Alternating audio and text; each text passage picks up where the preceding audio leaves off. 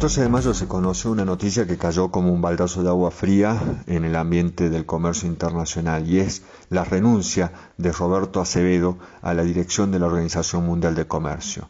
Esta renuncia quedará efectiva a partir del 30 de agosto, un año antes de poner fin a su segundo mandato y todo esto por motivos personales. El brasilero sostuvo en un videoconferencia a miembros de la Organización Mundial de Comercio que se trataba de una decisión personal, una decisión familiar y que estaba convencido que esta decisión sirve a los intereses de la organización de la mejor manera posible.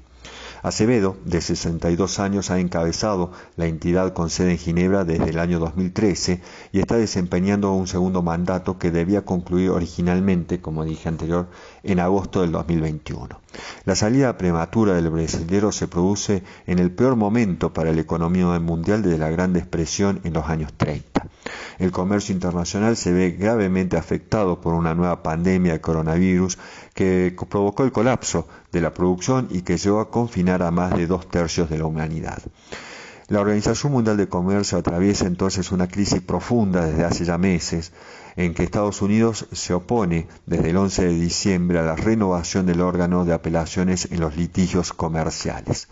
Los países miembros acuden a un órgano de resolución de diferencias cuando tienen un litigio comercial entre sí. Los procesos de resolución son muy largos, suelen durar años y el órgano de apelación es el que normalmente resuelve las controversias.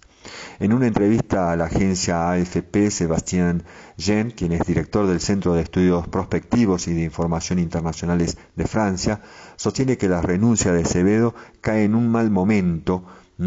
para la institución. Sostiene que el sistema comercial está profundamente desestabilizado por las tensiones previas, en particular las duras críticas del presidente de Estados Unidos, las múltiples violaciones de los acuerdos, la guerra comercial entre Estados Unidos y China y la parálisis del órgano de apelación, sin olvidar las medidas comerciales adoptadas en respuesta a la crisis, en particular las restricciones a las exportaciones y diversas y variadas, también explica este investigador francés. Acevedo es un diplomático de carrera que asumió el liderazgo de la OMC en el 2013 para suceder al francés Pascal Lamy y comenzó el segundo mandato de cuatro años en septiembre del año 2017. Antes de ser director general de la OMC, fue el representante permanente de Brasil ante esta misma organización desde el año 2008, donde se forjó una reputación de buen negociador.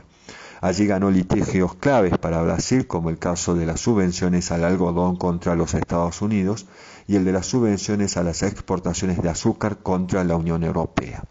En su primera candidatura,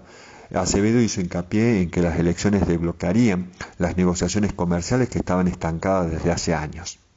En 2014, justamente, después de seis meses de bloqueo, los Estados miembros de la organización dieron luz verde al lanzamiento de un acuerdo aduanero histórico, el TFA, destinado a dinamizar el comercio mundial simplificando los procedimientos de las aduanas.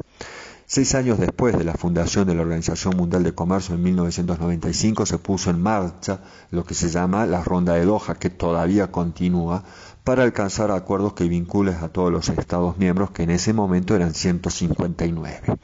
con el fin de favorecer el libre cambio en el comercio mundial. El documento final